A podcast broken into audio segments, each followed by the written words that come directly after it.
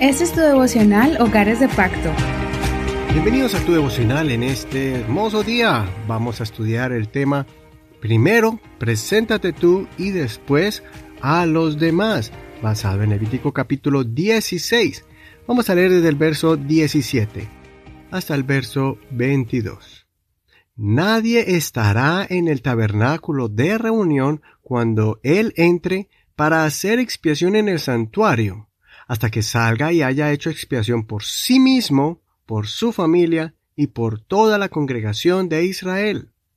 Después saldrá al altar que está delante del Señor y hará expiación por él. Tomará parte de la sangre del novillo y de la sangre del macho cabrío, y la pondrá sobre los cuernos del altar en su derredor.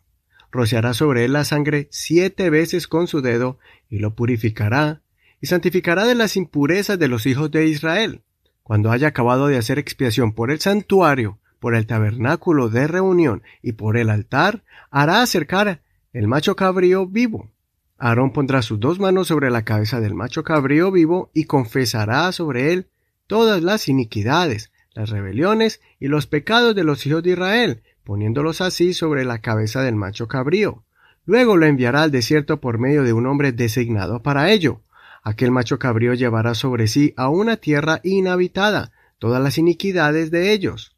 El hombre encargado dejará ir el macho cabrío por el desierto. Hasta aquí la lectura de hoy. No olvides leer todo el capítulo completo. Ese capítulo explica la fiesta solemne llamada el Día de Expiación o en hebreo Yom Kippur. Esta debía celebrarse cada año y de una forma especial se debía presentar entre varios sacrificios dos carneros.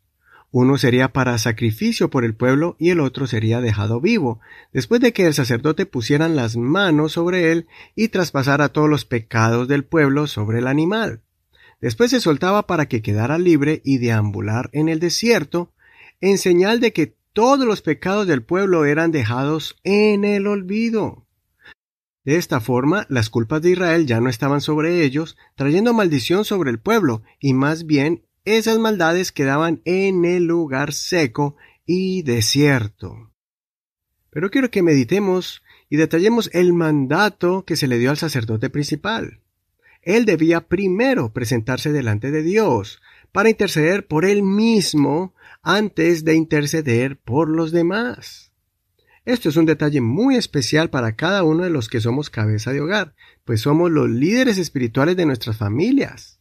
Seas un padre o madre soltera, o lleven la responsabilidad del hogar con tu pareja, el líder eres tú, el encargado de la supervivencia y seguridad de cada miembro del hogar. Por eso no podemos bendecirlos o cubrirlos del mal con el nombre de Jesús si primero no estamos a cuenta con el Señor es imprescindible que primero vengamos delante de la presencia de Dios en humillación y entrega. Debemos confesar nuestros errores al Señor y encomendarnos a Él. Después sentiremos que nuestro corazón estará lleno de la gracia de Dios y confiados de que nuestras almas estarán cubiertas bajo la justicia de Dios. Miremos, por ejemplo, algunos líderes que se presentaron delante de Dios primero y después pudieron interceder por sus familias. Moisés intercedió delante de Dios por los hijos de Israel cuando Dios quería destruirlos. Dios escuchó a Moisés porque se agradaba de su vida. Josué también dijo, yo y mi casa serviremos al Señor, poniéndose de primero como ejemplo para su hogar. También vemos en el Nuevo Testamento a la abuela Loida y la madre Eunice, que son la mamá y la abuela de Timoteo, y ellos hicieron un gran trabajo espiritual guiando a este joven llamado Timoteo, que era un gran predicador, un joven predicador bajo el ministerio de Pablo. Cuando traemos nuestras vidas y somos transparentes y sinceros delante del Señor, el Señor bendecirá de forma especial a nuestras familias cuando pidamos la bendición sobre ellos.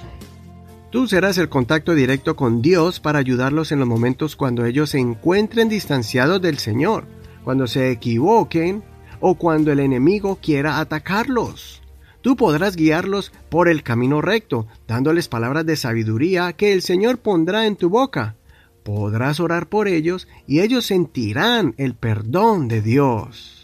Toda esta autoridad y privilegios divinos los tendrás siempre y cuando primero te santifiques delante del Señor. Hasta aquí el devocional del día de hoy. Soy tu amigo y hermano Eduardo Rodríguez. Que el Señor te unja con su Santo Espíritu y escuche tu oración intercesora. Gracias por compartir este devocional. No olvides hacerlo por medio de Facebook.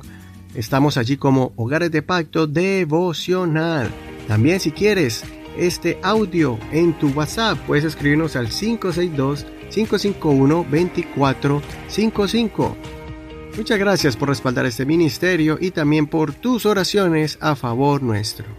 Hasta mañana.